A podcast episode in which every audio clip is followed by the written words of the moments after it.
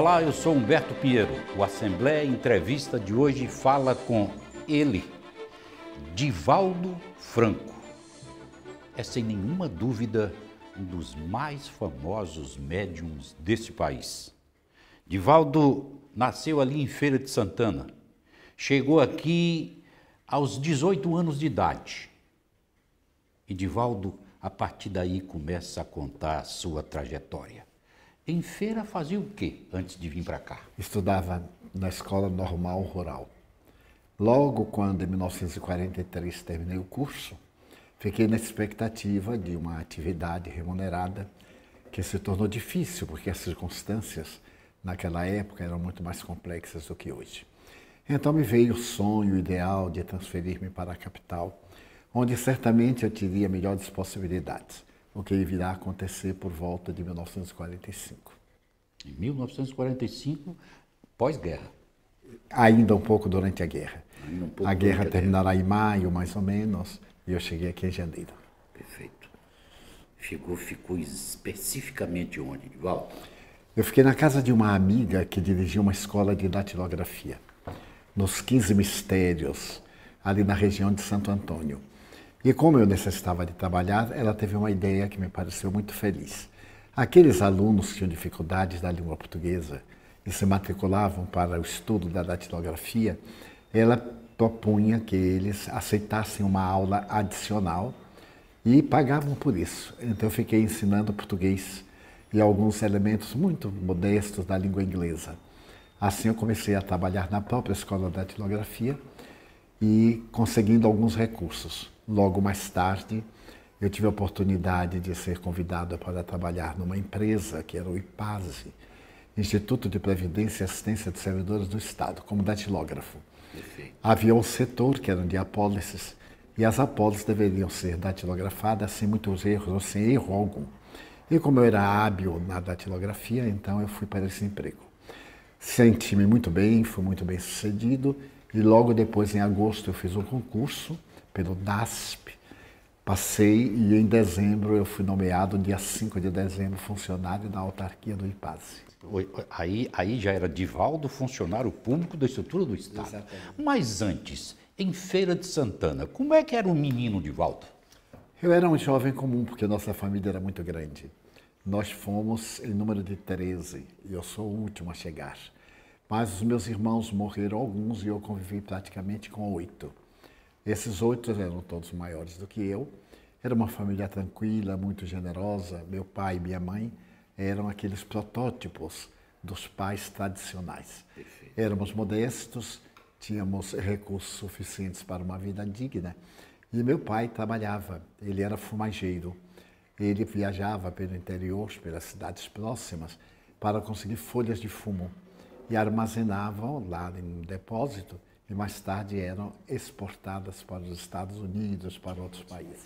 Perfeito, mas Divaldo não tinha, e como era a formação religiosa de Divaldo em Feira de Santana? Era católico. Católico. Muito católico. Muito católico. Eu pertencia ao catecismo, depois da cruzada eucarística, e posteriormente, lá para os 20 anos, eu me tornei espírita consciente.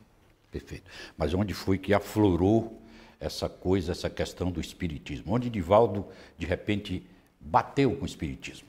Em 1942, desencarnou um irmão meu, vitimado por um aneurisma cerebral. E eu tive um choque muito grande com a morte dele. E fiquei com limitação de movimentos. Depois de alguns meses na cama, uma prima levou uma senhora para me visitar. Era uma senhora espírita.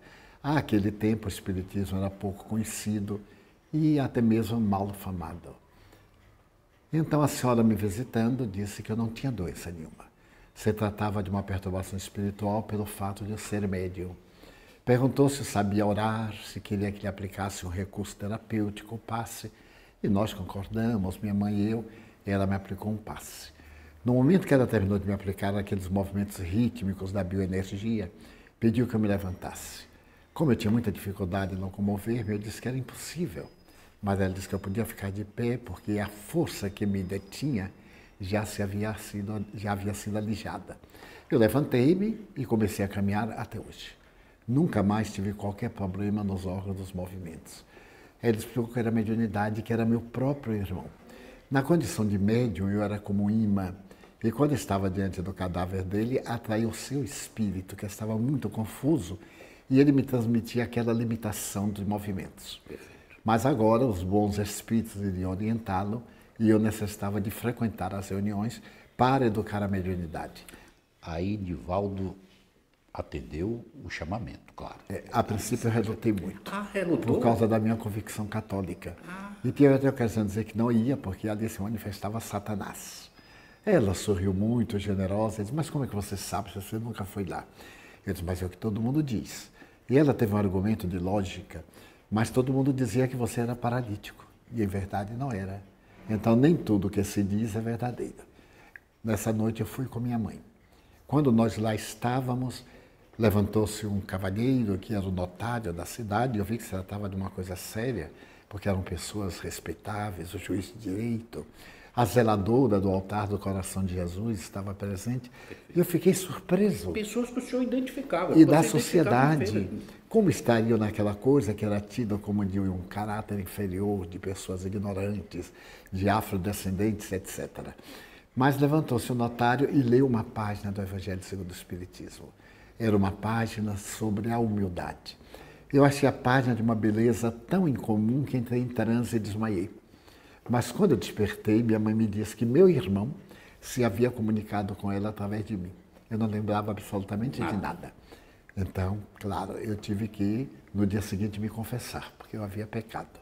E fui ao sacerdote, contei. Foi difícil essa transição, esse momento para sua cabeça? Foi muito difícil, porque eu tinha a convicção dogmática. E o Espiritismo é uma doutrina muito liberal, aberta, lógica, raciocinada. Mas quando eu confessei ao sacerdote, ele ouviu com muita seriedade e disse: Bem, você pecou, mas deve voltar lá até ficar bom, porque Satanás tem muitas artimanhas. Ele pode estar lhe seduzindo e mais tarde se revela é tarde demais. Então volte lá. Eu disse: Mas padre, é pecado dizer. Você vai na sexta-feira, no sábado eu confesso e no domingo eu comungo, absolvo. Então eu fiquei indo. Era dezembro de 44, janeiro de 45.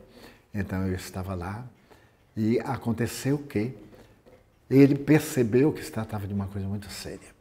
E um dia teve a ocasião de me dizer: a sua missão é lá no Espiritismo. Ele o padre. Ele o padre.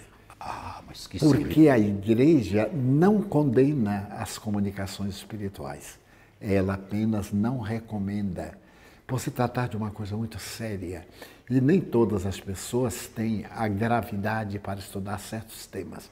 Então a igreja proíbe, baseado naquele artigo de, da Bíblia em que Moisés proibia as comunicações. E ainda diz, mas ele só proibia porque aconteciam. Não se proíbe aquilo que não acontece. E pior, somente que acontecia em grande quantidade. Ele proibiu para legislar, para dar uma ética. Então eu comecei a frequentar as reuniões, continuamos amigos, e me tornei espiritista. Mas eu demorei dois anos. Ah, certo, que coisa, que trajetória, dificuldade. Imagina um jovem se debatendo com princípios que defendia de forma é, apegada até então e de repente tem essa explosão toda derrubando toda uma estrutura, implodindo toda uma estrutura de crença, o que é o que é pior e o que é difícil. Agora, é, isso lá em feira, em feira ainda em feira de Santana já chegou em Salvador com essa nova formação? A senhora morava aqui em Salvador. Ah. E então ela, ante a minha incerteza de conseguir um trabalho em feira, sugeriu que eu viesse residir com ela, passando antes pelas experiências de trabalho e, de acordo com os acontecimentos, ela iria educando a minha mediunidade. Então eu vim residir aqui em Salvador, no Largo de Roma, e fui trabalhar na escola da tilografia que me referi. Posteriormente, eu fui fazer o ginásio, havia aqui um educandário em Nazaré, que era o Instituto Baiano de Ensino, de um homem extraordinário, professor Hugo Baltazar da Silveira. Por ocasião do aniversário de Getúlio Vargas, em 19 de abril, todos os alunos deveriam participar da efeméride celebrando o aniversário do presidente da República. E aconteceu um fato curioso. Cada classe apresentava um aluno que fazia um discurso. Eu era do primeiro ano ginasial E os meus colegas eram todos maiores do que eu, era um ginásio noturno, e ninguém se propôs. Então eu senti o um impulso e proferi uma palestra. Foi a primeira palestra da minha vida. O professor Hugo ficou muito interessado, perguntou como era que eu havia conseguido proferir a palestra. Eu expliquei lentamente a ele, disse que já era professor primário. Ele disse, pois olha, eu convido para me ajudar aqui com esses jovens. Você vai ser contratado para ensinar português. E eu me tornei professor de português na primeira série onde eu estudava.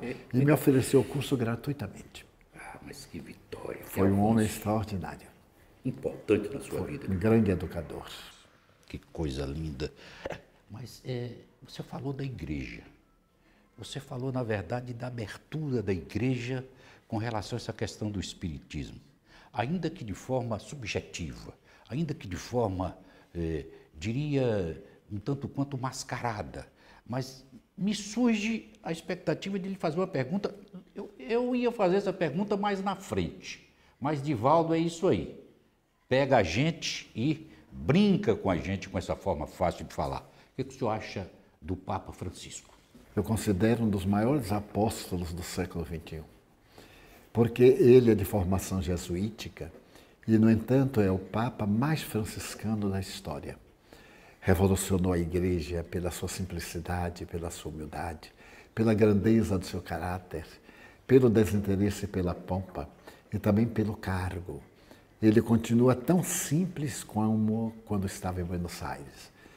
E ele fascina pelo inesperado a sua afetividade aos pobres, especialmente aos sem-teto e aos abandonados do mundo, é impressionante.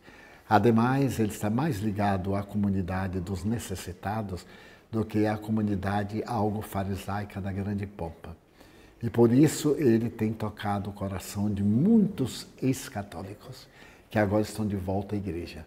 As suas aberturas com os homossexuais, o seu sentido de dedicação para com aqueles que são casados mais de uma vez, as mães solteiras que eram proibidas de batizar os filhos, que os filhos eram punidos porque elas haviam cometido um pecado segundo a igreja, como se o ato sexual fosse um pecado. Então essa condição de que é impuro, de que é imoral, de que é sujo, é nada mais, nada menos que um conceito medieval totalmente ultrapassado. O sexo é do Instituto Divino, é através dele que nós procriamos e perpetuamos a espécie. E o Papa teve essa sensibilidade de dizer que se a mulher não foi casada dentro do dogma da igreja, ela é acima de tudo mãe. Se nós vamos contra o aborto, como podemos aceitar que a mulher que não aborta veja seu filho excruciado sem o direito à religião? Então é algo assim que surpreende. E ele conseguiu acabar com essa mácula que pesava sobre a igreja, dando oportunidade a todos. A igreja é mãe generosa, diz ele. E então, essa oportunidade fascina e atrai. O que, que o senhor acha do casamento gay? Acho uma necessidade ética, porque desde que os indivíduos estão ligados, amam-se dentro da sua particularidade, por que não legalizar uma coisa que está sendo real? Dir-se-á que não é moral, mas o conceito moral é muito amplo. Desde que se respeitem, desde que a semelhança do heterossexual que cumpre com seus deveres, é perfeitamente válida a união e também a adoção de filhos. Nós vemos tanta criança abandonada que não tem carinho, deixada ao relento. Quando alguém se volta para amar, pouco importa qual é a sua opção sexual salvar a vida, dar-lhe um destino, orientá-la para a cidadania. E muitos frutos dessa união e dessa adoção já são visíveis em uma sociedade que é carente de ternura, de compreensão, de respeito e de tudo que se pode conceber. Quando é que Divaldo chega aqui no Pau da Lima? Por volta de 1955 nós tínhamos o lar de crianças na Rua Barão de Cotegipe. Era um orfanato tradicional. E por volta de 1955 nós conseguimos esta área, que é uma área muito grande, e começamos a erguer as casas.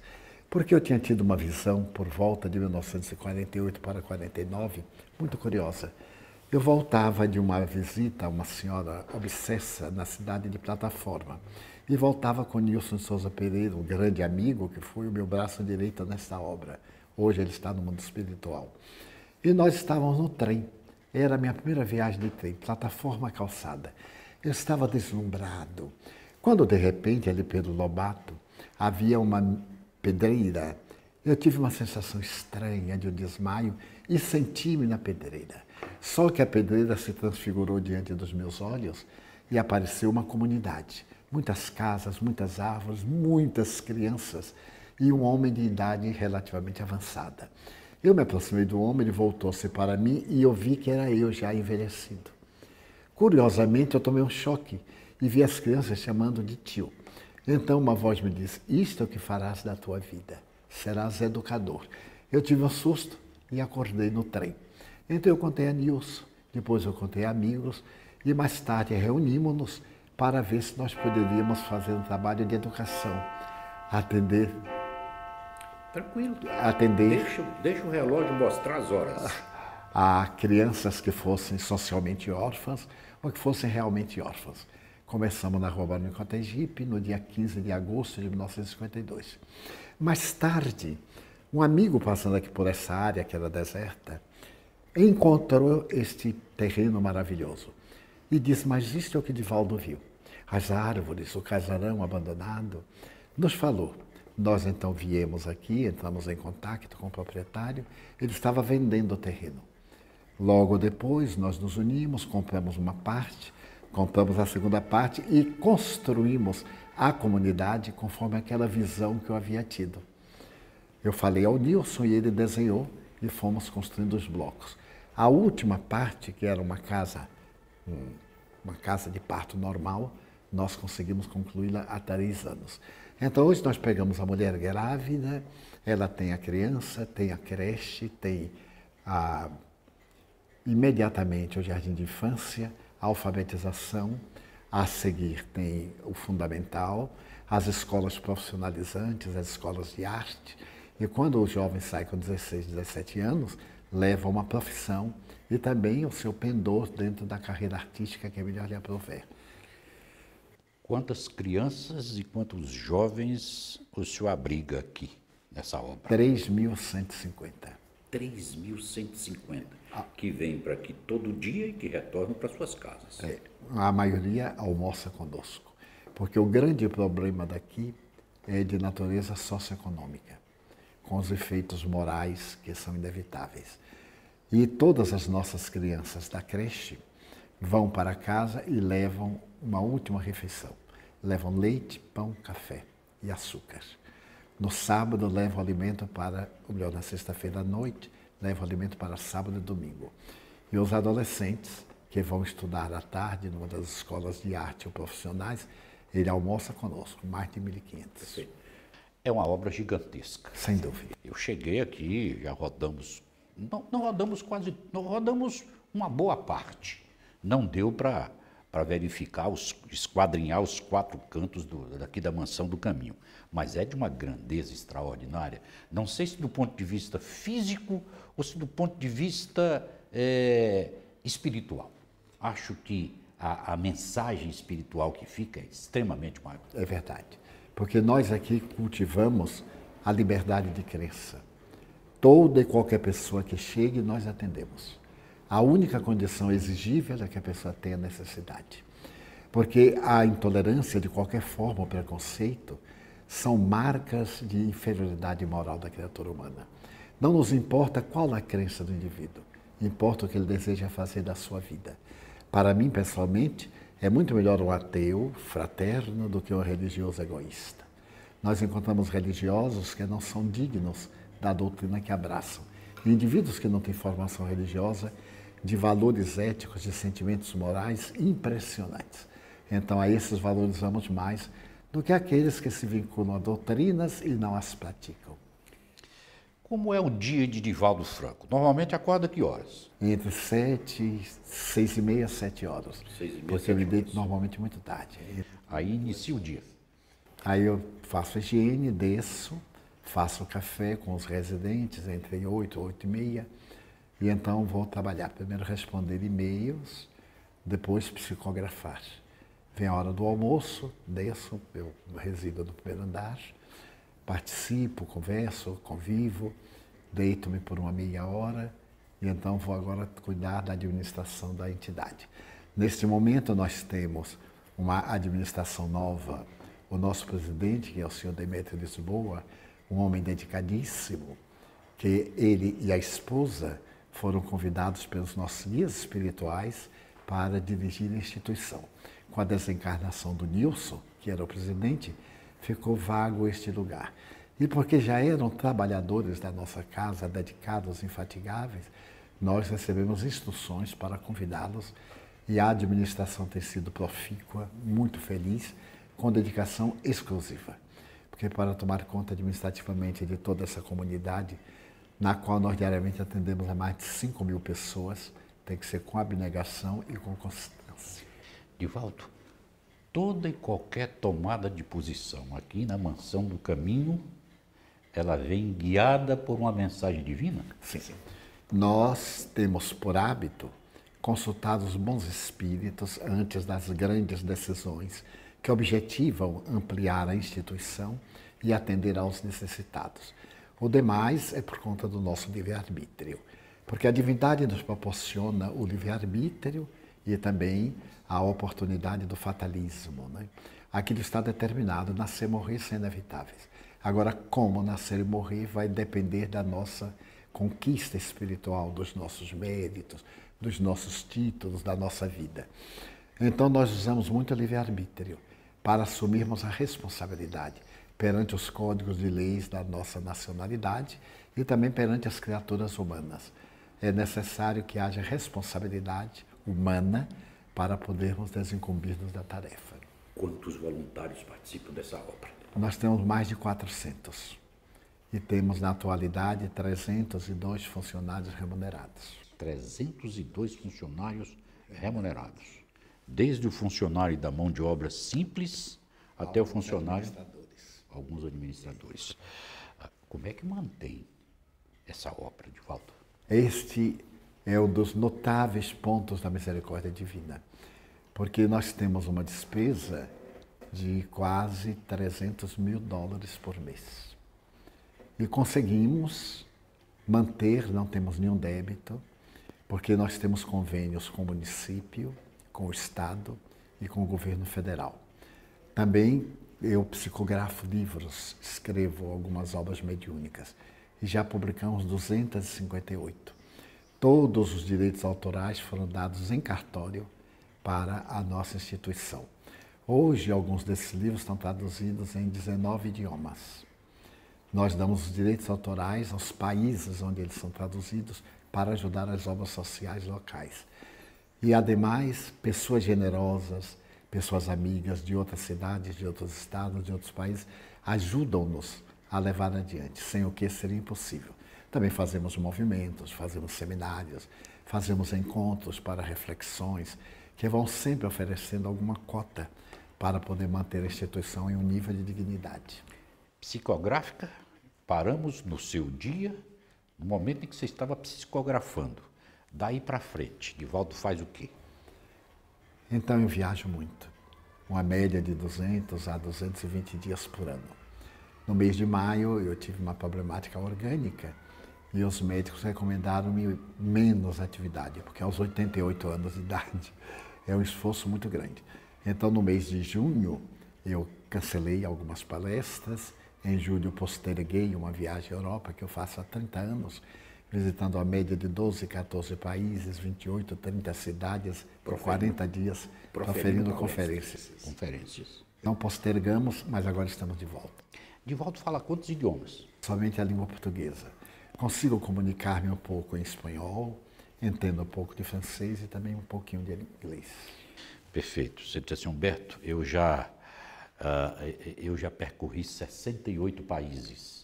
E é traduzido nesses 68 países? Em todos eles. Em todos eu eles. tenho uma média de uns 16 tradutores, que já são oficiais.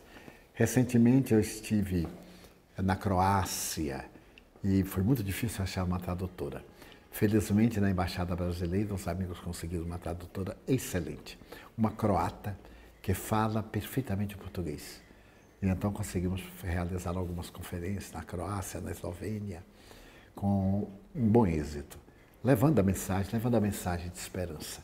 A criatura humana está muito desalentada, está muito sobrecarregada de conflitos. Então necessita de um pouco de esperança. Tem que olhar o norte para poder caminhar nessa direção. Então nossa mensagem, embora tenha um cunho religioso, tem acima de tudo o objetivo psicoterapêutico levantar o indivíduo dos seus conflitos, das suas aflições e dizer que ele não pode parar nem desistir nunca. A vida sempre nos premia com verdadeiras bênçãos que soubermos amealhar, ficaremos felizes. Alguém me disse assim, uh, Humberto, você vai entrevistar Divaldo Franco. Pergunte a ele se ele se considera o sucessor de Chico Xavier. Não. No Espiritismo é muito curioso que nós não temos sucessores. Cada um de nós tem uma tarefa. Cada um exerce um compromisso perante a própria e a consciência cósmica. Chico Xavier é uma pessoa insubstituível. O seu caráter, a sua vida de missionário, a abnegação com que ele dedicou toda a existência até os 92 anos de idade e a mediunidade. Foi o maior paranormal dos últimos séculos, porque ele era portador de uma percepção parafísica impressionante. Ele deixou escritos 415 livros, traduzidos a mais de 50 idiomas. E, curiosamente, depois de morto, tem se feito coletâneas de mensagens espalhadas, já está em mais de 430 livros. Portanto, é um autor prolífero. E ele tinha apenas o curso primário. Que coisa, né? Impressionante. Escrevia com as duas mãos simultaneamente, em idiomas diferentes. Temas e idiomas diferentes porque ele era portador de um tesouro dessa natureza e era tão simples que me encantava. Eu admiro muito o médium, mas eu gosto muito mais do indivíduo, pela bondade dele, pela forma de conduzir-se, pela maneira com que ele recebia todos. Os animais, era um protetor dos animais, os gatos famélicos, os cães apedrejados, ele reunia-os em casa, conversava com eles, brincava dedicava, às vezes, chegando a casa, quatro da manhã, cinco da manhã, depois que atendia filas enormes, e atender aos seus gatos e aos seus cães. Chico sofreu muito. Sofreu também? Sim.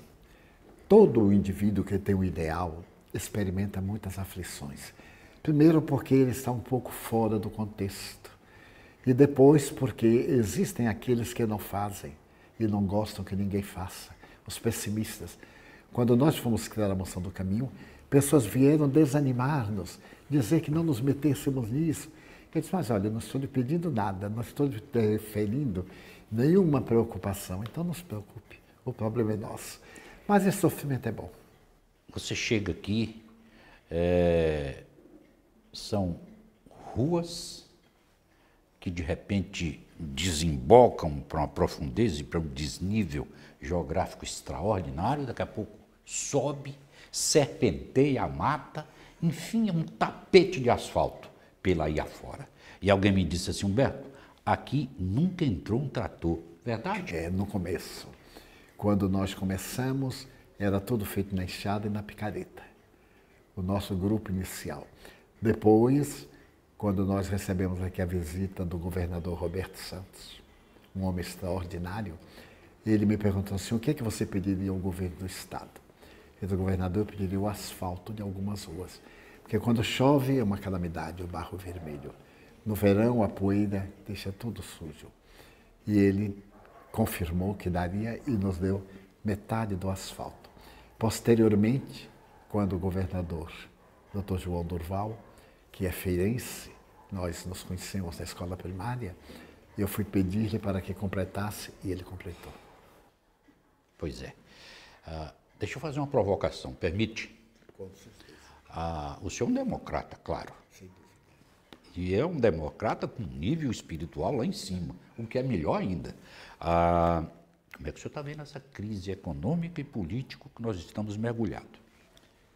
Constato que é um problema da sociedade internacional. Vivemos um momento de crise. Os gregos já diziam que a palavra crise é naturalmente uma palavra que precede o desenvolvimento. Toda crise prenuncia um grande salto, um progresso. Nós olhamos a situação da Grécia, da Itália, de Portugal e de Espanha, da América Latina como um todo, e vemos que é um problema muito grave que tomou conta da terra. E no Brasil, infelizmente, a corrupção nos assusta. Embora saibamos que sempre houve, o que hoje nos chama atenção é o volume e as personalidades envolvidas nessas malhas de corruptores e de corrompidos. Mas sabemos que disso sairá uma lição proveitosa, porque antes tudo isso ficava mais ou menos oculto e hoje está às, às câncaras os veículos de comunicação demonstrando o que vai contribuir para que indivíduos ilícitos, indivíduos desonestos, pensem duas vezes antes de assumirem posições quais aquelas que agora condenamos.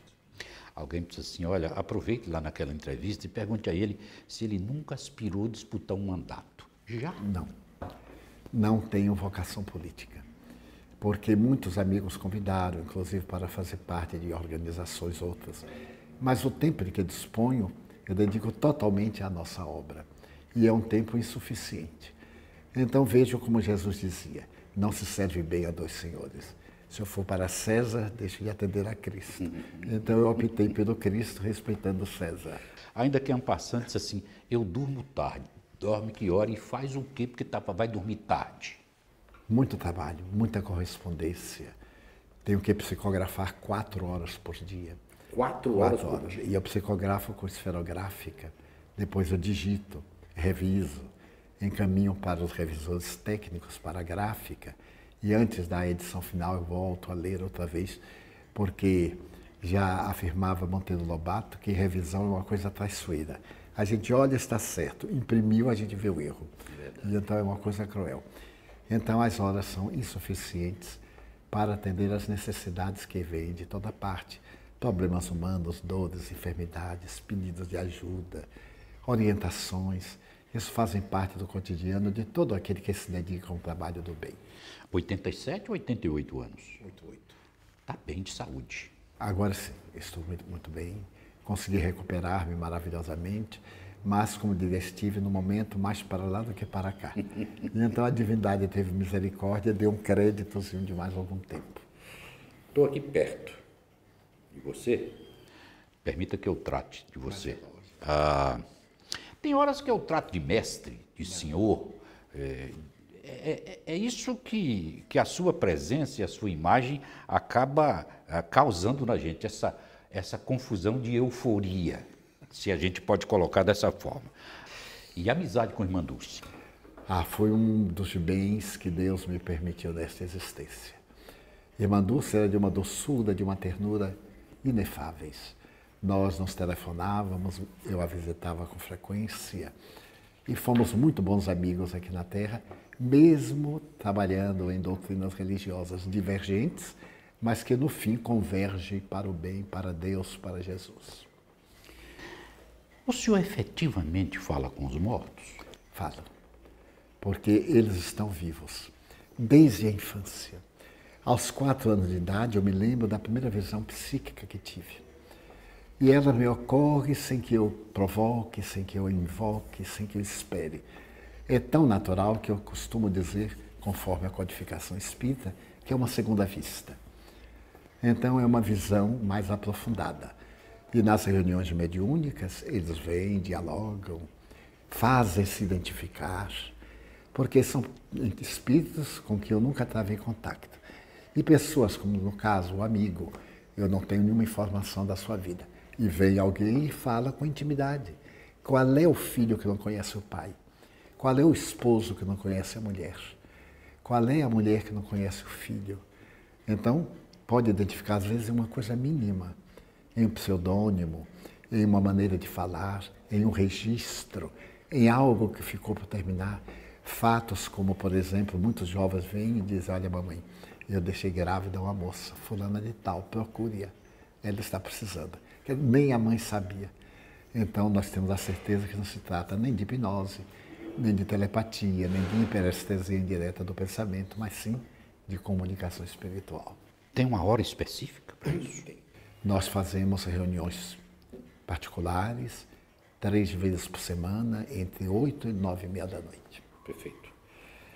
Kleber Flores, lá de Vitória da Conquista, de onde eu venho também, e Karine, sua esposa, eles têm um trabalho nessa área. Impressionante, de alta Impre- qualidade. O senhor conhece? Conheço. Claro.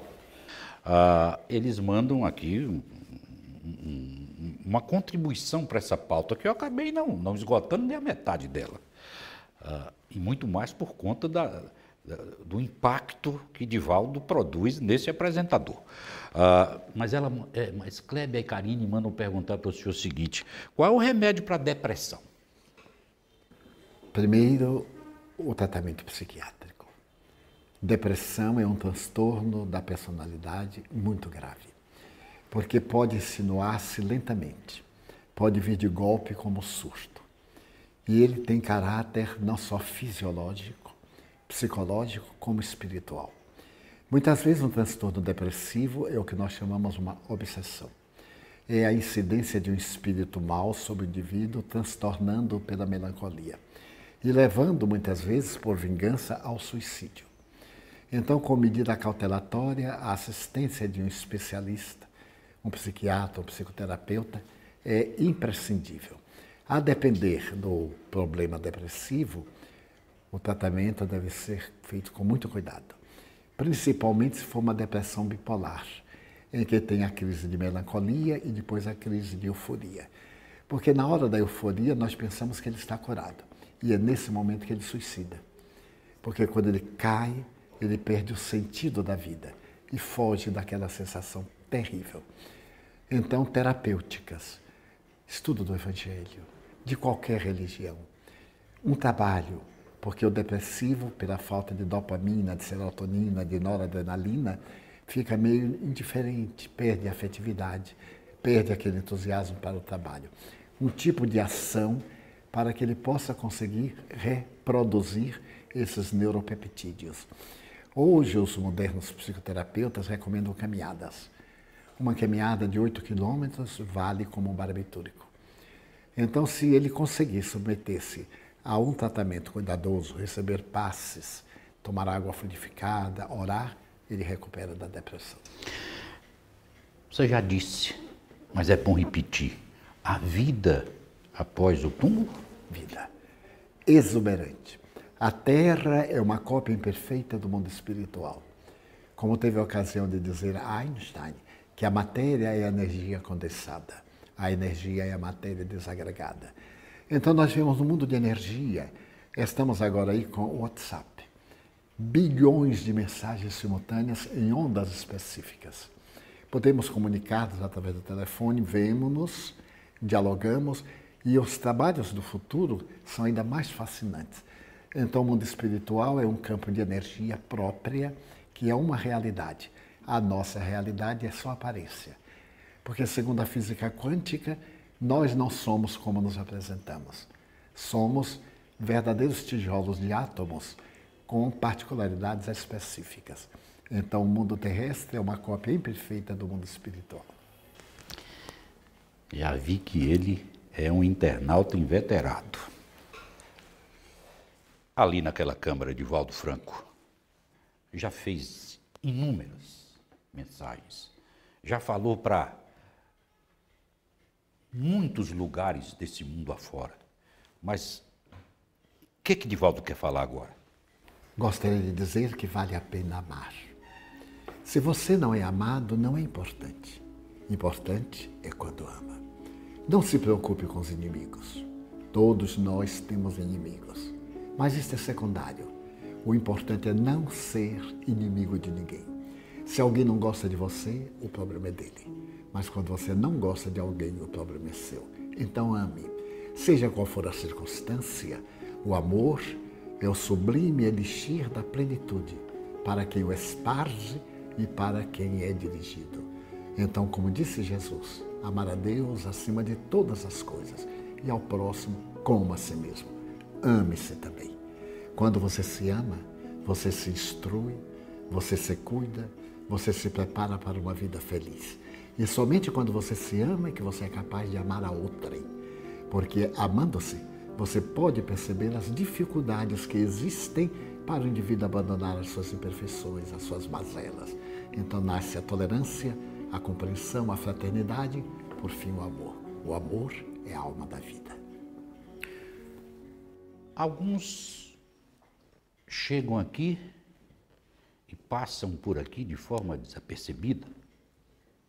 Outros deixam o seu rastro marcado, porque na verdade eles foram capazes de ofender e de ferir mais do que levar sorrisos e de transformar almas. Outros são como um meteoro, brilham intensamente e se apagam de forma rápida. Outros não. E aí são poucos que chegam brilhando e passam e fazem a sua trajetória aqui na Terra, na vida, nesse plano astral, de forma cada dia mais reluzente, cada dia mais brilhante. Esta é uma dessas figuras. Divaldo Franco. Ah, quem dera que a gente tivesse milhares de Divaldo por essa terra fora.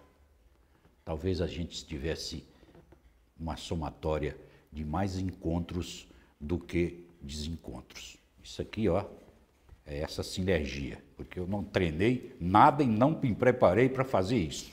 Prazer enorme e uma honra dividir essa mesa na, na, na sua sala, da sua casa. Muito obrigado. Muito obrigado, caros amigos telespectadores. Muito obrigado por sua atenção. Nós ficamos por aqui. TV Assembleia, a TV da Casa do Povo.